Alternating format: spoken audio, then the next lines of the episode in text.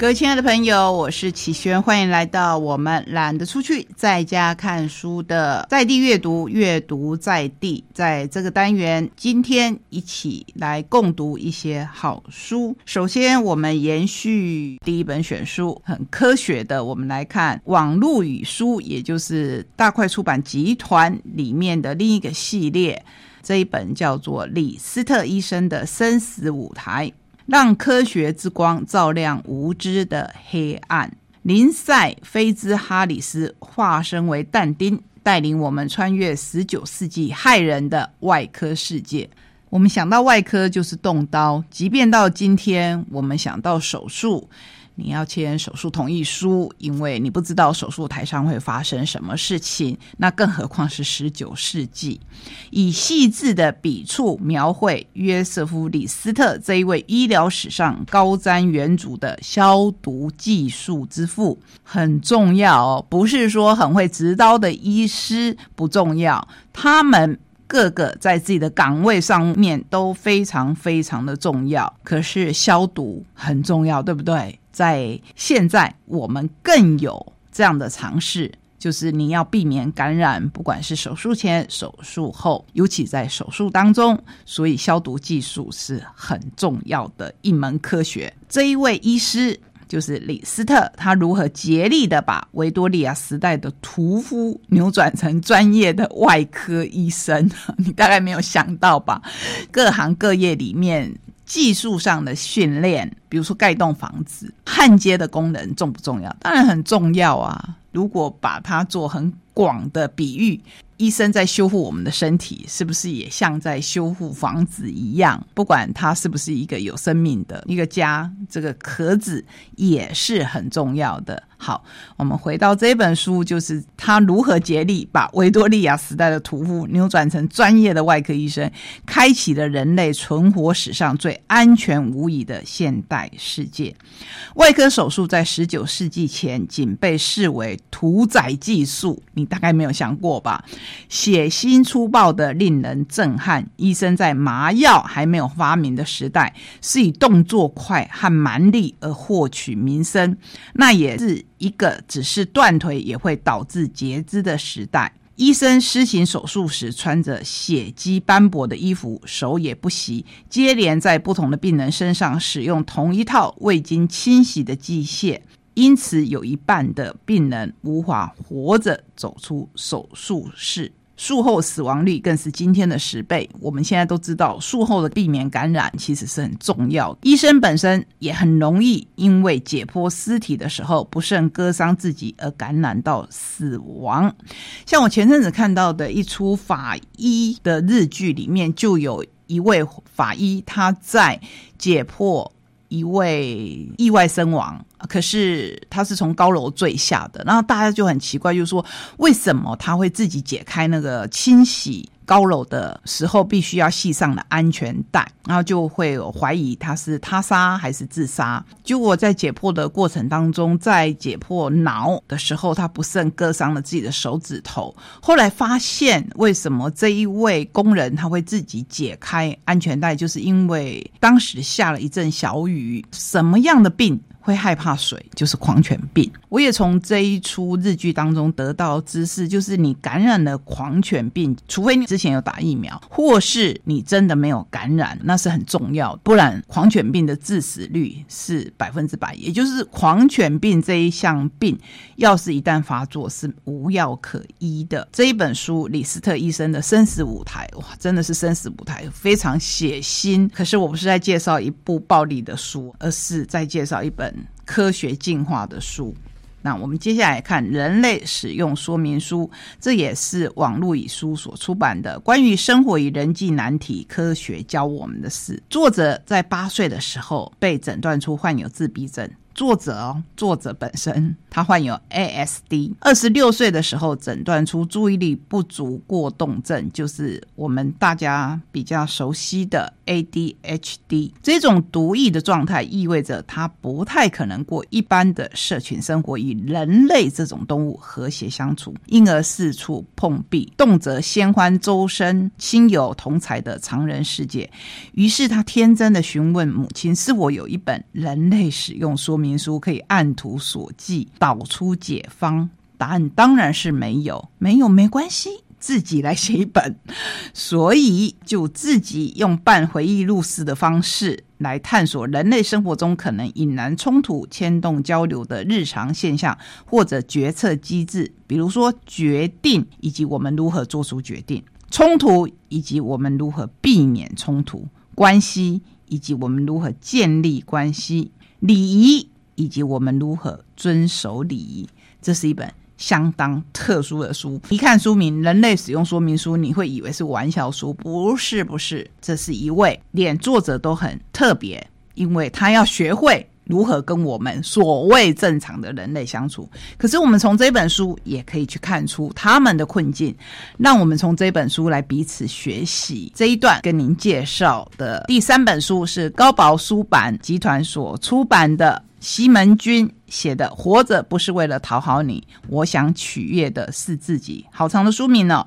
人生太短，你不必取悦任何人；生活太累，你不必讨好任何人；世界太烦，你最该爱的就是你自己。老生常谈，对不对？这样的书籍很多，对不对？对。为什么要一再的出？因为每一个人有每一个人的困境，每一个人有他每一个人自己遭受过的历程，所以他提出了他的看法。那如果这些看法刚好可以引起你的共鸣。我觉得每一本书都值得看一看。本书作者西门君从电视媒体人转为经营微信公众号，我们从这边你就清楚的知道他是中国的作者。年轻的他选择勇敢的跳出不适合自己性格的职场。这里面很有趣的有一章在说，我们都很怕孤独，对不对？可是你会因为很怕孤独就去结婚吗？我相信大概有一部分的人是这个样子吧。那你知道古罗马哲学家塞内卡在古罗马时期就曾经说过一句话：不用担心，你们中的很多人一辈子都不会遇见你梦想的真爱。只会因为害怕孤独的死去而选择随便找个人互相饲养。哇，这个话讲的好毒哦！不过我发现这一类的书，可能越读的话就越受大家欢迎。包括古罗马哲学家，我相信他的原文可能是这个意思，可是用字不是这么尖锐的。不过像这一类的书，有时候当你心情烦闷的时候，读起来特别的过瘾。好，休息一下，等一下回来，我们还有几本书要介绍给您。各位亲爱的朋友，欢迎再回到我们节目当中。首先要跟您介绍一个新出版社，它叫做八八文化。虽然它的 logo 看起来是阿拉伯数字的八，可是它的八呢，其实是扒着你。出版社希望可以扒着你，希望呢，我们的书也都可以扒着你，让你可以喜欢上阅读。所以我们来介绍小朋友的书，介绍一本绘本，叫做《一百万个亲亲》。一百万个亲亲听起来就好甜蜜哦。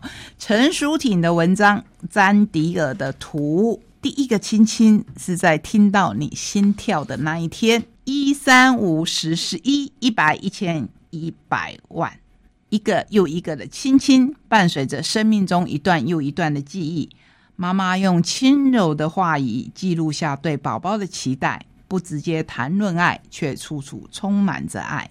这是陈淑婷她自己个人的经验。从儿子出生的那一天，我就发现一件事：现在感觉幸福的日子一直在流逝。这一段过程，我们因为忙碌，不会有太多的感觉，直到某日回头望，才会发现一切无法重来。我看着孩子一天天长高，圆润的身形逐渐没了。他对我的依赖，今天比昨天少，明天又会比今天少。我曾经享受过照顾新生儿的甜蜜，不过几年，竟然开始担心孩子放开我的手的日子又近了一天。所以，一百万个亲亲就是这样诞生的。当孩子刚出生、暖暖香香时，我一分钟也舍不得离开。每一次抱起孩子就亲他一下。接下来几年，在孩子哭闹的午后、不睡的深夜、摔倒碰着或受挫愤怒的时候，我就是抱着他亲亲他。直到现在，他已经是小学生了，我还是常常张开双臂拥抱他，然后亲一下。我希望自己牢牢的记得这一段美好的时光。每天早上看到孩子睡眼惺忪走出房门，我就准备好给他一个拥抱跟亲吻。我们能一起度过的一天就要开始了，而且这一天不会重来。相信很多孩子，尤其在青春期的时候，会觉得说：“哇，出了房门。” 妈妈就准备好了亲亲，是不是有点？他可能会有点抗拒，不过没关系，我们其实就是要记录这样的过程。所以这里面有好多亲亲，当然不可能把一千个亲亲、一百万个亲亲都说出来。一百万个亲亲，恐怕也只是我们作者他的心情或是他的期盼。不过在这里面，詹迪尔的图让我们看到好多好多的温暖时刻。比如说第三百个亲亲，你扶着桌沿站起来，好棒！再多亲一下，这样的书让我们在介绍给你的时候就觉得哇，好甜蜜，好温暖。可是接下来呢，当父母刚开始只是要孩子生出来是很健康的，给他一个亲亲，接下来就会想要像时报所出版的这一本书，谁都想要教出聪明的孩子，培养能够随机应变的学习能力。由日本的作家长谷川和香所著，从哈佛大学、牛津大学、加州大学、东京大学等世界顶级机构成功率高达百分之九十七的研究当中，终于找到超前部署的最佳养育方式。谁都想要教出聪明的孩子，那就请你先从当聪明的爸妈开始。有时候我觉得。作为父母最开心的一件事情，除了有了孩子、有了下一代以外，就是自己还有机会再重新活一次，再重新跟孩子一起成长。通常我不太喜欢很详细的介绍教养书，那我也希望每一本教养书对你来讲都只是经验法则，作者他收集的或是他自己的亲身经历。不管如何。把这本书介绍给你，你有兴趣的话可以去找来看一看。本书中的育儿法适用对象是六岁以下，因为这个时期正是可以大规模开发大脑的重要阶段。为了今后数十年的岁月，应该在这一段期间替孩子做好应付一切的准备。真是天下父母心呐！可是其实每个孩子都是他独立的个体，所以希望这本书只是给你参考。而不是完全的照着做。如果引起比他不要给你亲亲更严重的后遗症，那可不是我们希望介绍这一本书的原意。最后，当然回到小孩的本体。今天在旅程结束之前，我要介绍的书是《我是小孩，我有话要说》。对，不要是听听大人怎么说而已，我们看看小孩怎么说。这是新月书房出版，跟国家人权博物馆一起合作的，所以图。有很多很多的绘本作家一起来合作，因为名字太多，我就不一一详细的来介绍。不过文章是由绘本界很有名的林真美老师他所写的。我是小孩，我有话要说。本书是改编自我相信大家很熟悉的，我们曾经介绍过人权之父，他促成了联合国有一个儿童权利公约，所以在这里面。有几个章节，人人生而平等，请给我一个家，一切以儿童的最佳利益做考量，让大家知道我是谁，我有话要说，让我们自由翱翔，等等等等。我来随机翻一页，因为我觉得这是很重要的。我有受教育的权利。大人们要教我读书写字，为我打开知识之门，让我能够适切的发展自我，长大以后成为一个身心健康、人格跟才能兼具的人。另外，也要培养我对人权和自身文化的尊重。对不同文化、不同语言和不同价值观的人，我们也要透过教育学会包容和相互理解。还有。请教导我认识地球，让我学会照顾地球上的花草树木、河流和海洋，因为那是我们未来赖以生存的家园。对了，你会说，齐轩对环保有时候我们已经回不去。对，坦白讲，完全同意这个看法，就是我们已经回不去。然后有些人就会很不负责任的说：“哎呀，管他的，这件事情实在是一个大的烦恼，那就不去想他了。反正我活不到那个时候。可是你的孩子呢？孩子的未来呢？这是要介绍这一本书的原因。我是小孩，我有话要说，请我们这些大人们要好好的听小孩怎么说。谢谢你。”陪我们在空中一起来走这一段旅程，谢谢你让我跟你分享这么多的好书。我们下个礼拜同一时间空中再会，拜拜。